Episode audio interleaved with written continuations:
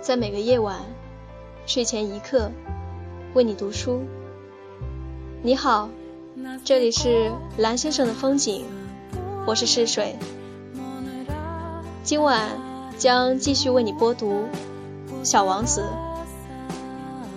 今晚的背景音乐是由听众朋友花开见佛所推荐的一首萨米族语歌曲。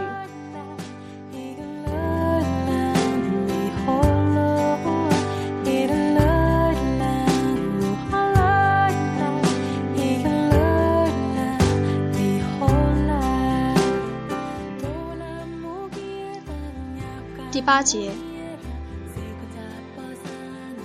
我很快就对这朵花有了更多的了解。在小王子的星球上，过去一直长着些很简单的花儿，这些花儿只有一层花瓣儿，不占地方，也不妨碍任何人。某个早晨，它们会在草丛中绽放，一到晚上。又都悄悄凋谢了。有一天，一颗不知从哪儿来的种子发了芽，长出的嫩苗跟别的幼苗都不一样。小王子小心翼翼地观察着这株嫩苗，它说不定就是猴面包树的一只幼芽呢。但是这株嫩苗很快就不再长大，渐渐的。含苞欲放，小王子眼看着它绽出一个很大很大的花蕾，心想这花蕾里一定会出现奇妙的景象。可是，这朵花待在绿色的花萼里面，磨磨蹭蹭的打扮个没完。他精心挑选着自己的颜色。慢吞吞地穿上衣裙，一片一片地理顺花瓣。他不愿意像虞美人那样一亮相就满脸皱纹，他要让自己美艳照人的来到世间。哦，对，他很爱俏。他那神秘的装扮，就这样。日复一日的延续着，然后有一天早晨，太阳刚升起来的时候，它绽放了。他精心打扮了那么久，这会儿却打着哈欠说：“啊，我刚睡醒，真对不起，头发还是乱蓬蓬的。”这时，小王子的爱慕之情油然而生。你真美，可不是吗？花儿柔声答道：“我是跟太阳同时出生的嘛。”小王子感觉到他不太谦虚，不过他实在。太楚楚动人了。我想，现在该是用早餐的时间了。他随即又说：“麻烦你也给我。”小王子很不好意思，于是就打来一壶清水，给这朵花浇水。就这样。他带着点多疑的虚荣心，很快就把他折磨得够呛。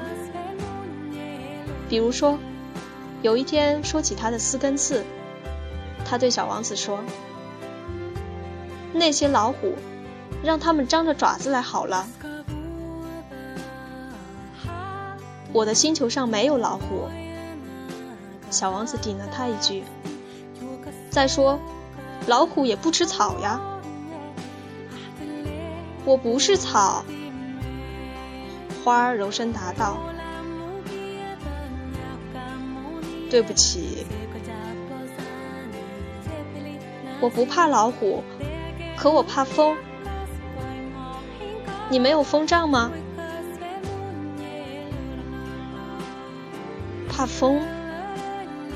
一棵植物到了这份上，那可惨了。”小王子轻声说：“花可真难伺候。”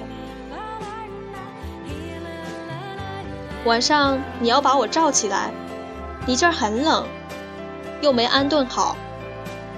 我来的那地方……可是他没说下去。他来的时候是颗种子，他不可能知道别的地方是怎么样的。让人发现他说的谎那么不高明，他又羞又恼，就咳了两三声。想让小王子觉得理亏。风杖呢？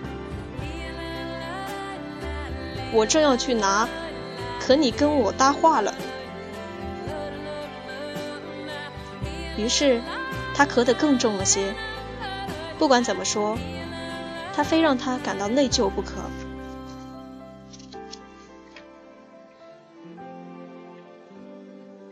就这样。小王子尽管真心真意喜欢这朵花，可还是很快就对他起了疑心。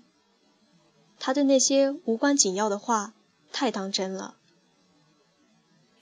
结果自己很苦恼。